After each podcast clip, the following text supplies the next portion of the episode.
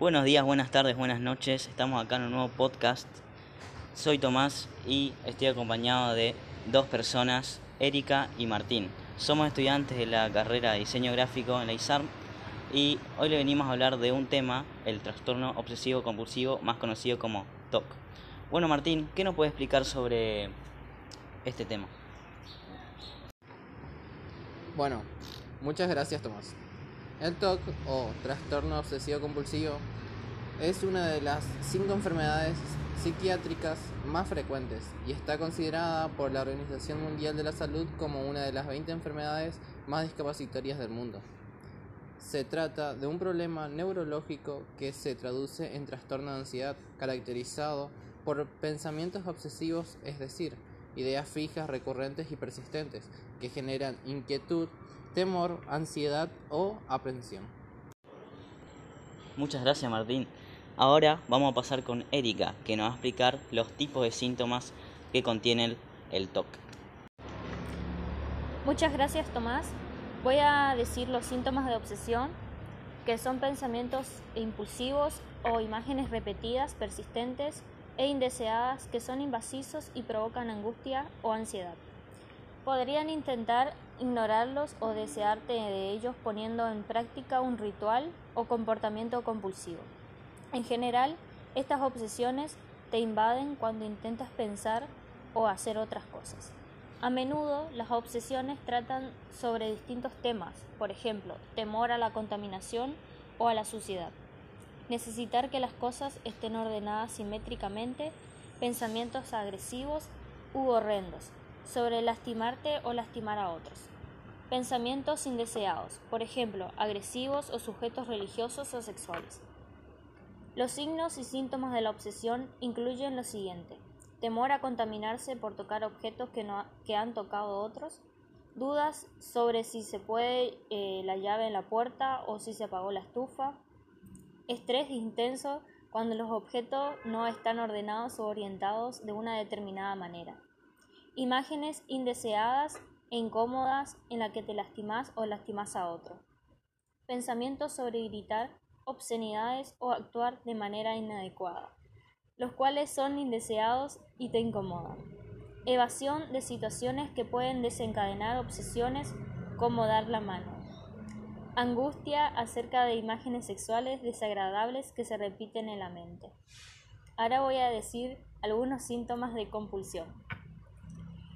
Son comportamientos repetitivos que te sientes obligados a cumplir. Estos comportamientos repetitivos o actos mentales tienen como fin prevenir o reducir la ansiedad relacionada con tus obsesiones o evitar que suceda algo malo. Sin embargo, involucrarse con las compulsiones no genera placer y puede aliviar la ansiedad solo temporalmente. Puede restablecer reglas o rituales que te ayudan a controlar la ansiedad cuando tengas pensamientos obsesivos.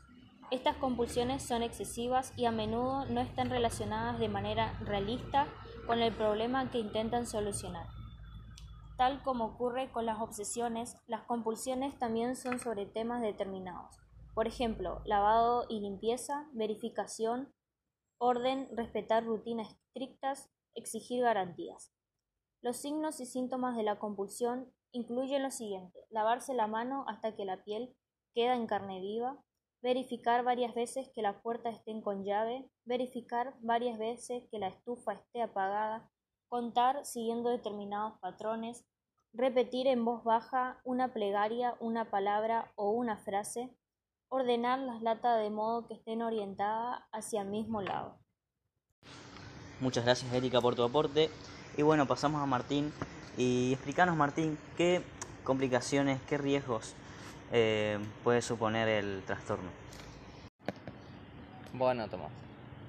Como te decía, los factores de riesgo pueden ser tanto antecedentes familiares, eh, tener padres u otros familiares con el trastorno puede llegar a, a ser un desarrollo mayor de esta enfermedad o trastorno, como quieras decirle eh, acontecimientos estresantes en la vida, problemas en la familia, problemas en el trabajo, problemas con el estudio, eh, problemas con otras personas, puede llegar a, hacer que nosotros desarrollemos este, este trastorno bastante complicado, como lo diríamos.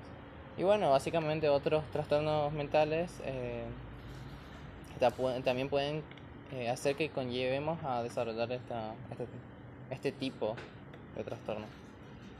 Eh, bueno, las complicaciones que pueden tener son los problemas de salud, como dermatitis, de contacto por lavar frecuente las manos, exclusión social por, eh, no sé, insultar o, diferentes tipos de trastornos que, que, lleva, que tiene esta, este, esta enfermedad. Y mala calidad de vida en general, o sea, no hay mucho que explicar sobre eso. Bueno, muchas gracias Martín, muchas gracias por su aporte, Arítica también, que un tema muy interesante, un tema que nos compete a todos, eh, a todos, ¿no? Como si tenemos a un familiar o algo con estos trastornos, nos viene muy bien aprender e informarse sobre este tema. Y bueno, ese fue el podcast de hoy. Eh, la próxima hablaremos sobre otras, otras distintas enfermedades mentales y nos vemos en la próxima. Adiós.